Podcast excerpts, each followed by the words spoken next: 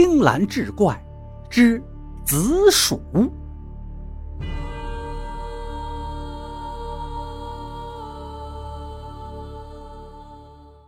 老妇神色这才缓和一些，道：“我祖孙数代安居于此，远近村人皆不来打扰。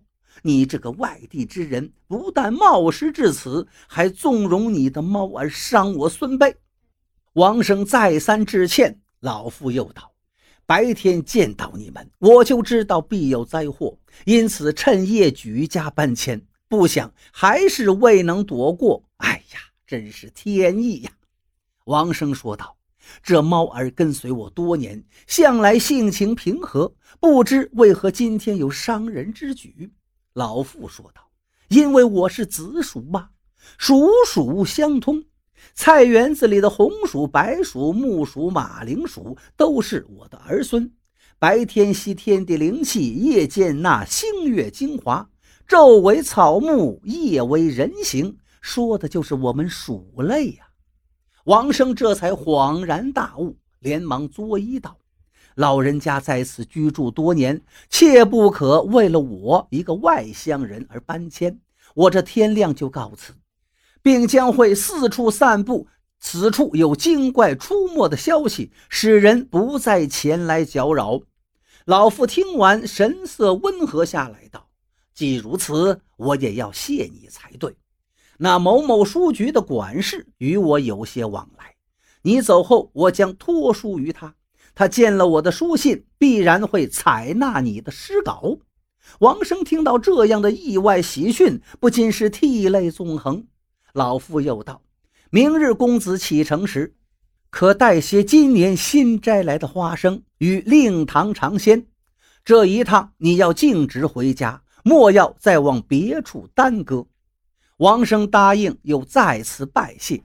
翌日一早，王生将猫儿与行李装入竹箱中，取下窗台上簸箕中的花生，又向那菜园子长揖到底，方才辞去。心里记着老妇的叮嘱，一路上不再停留，赶往家中。王生漂泊十年，一无所有，一路上不知道如何向父母交代。到了家乡附近，却见往来车马络绎不绝，很多人提着贺礼，仿佛都往他的家中而去。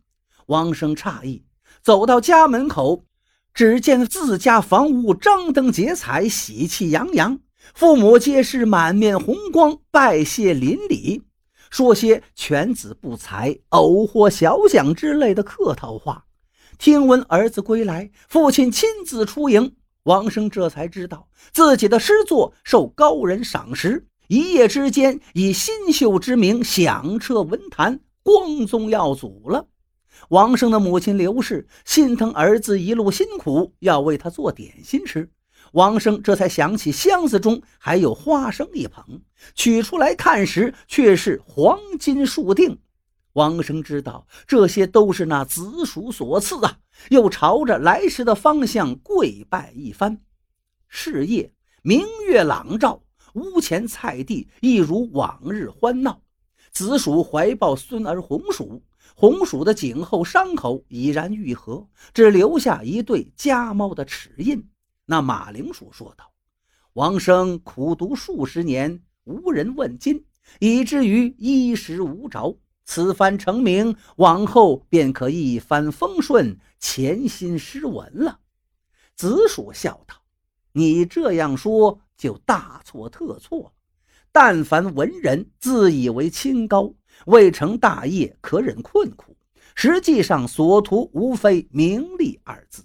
一来要捧的人多，有面子；二来要一次千金，有里子。”这两件事做齐，还能坚持耕耘者少之又少。王生的诗文之路，其实就此已经到头了。子鼠抚摸着孙儿颈后的齿痕，说道：“不然，如何能报他纵猫伤我孙儿之仇？”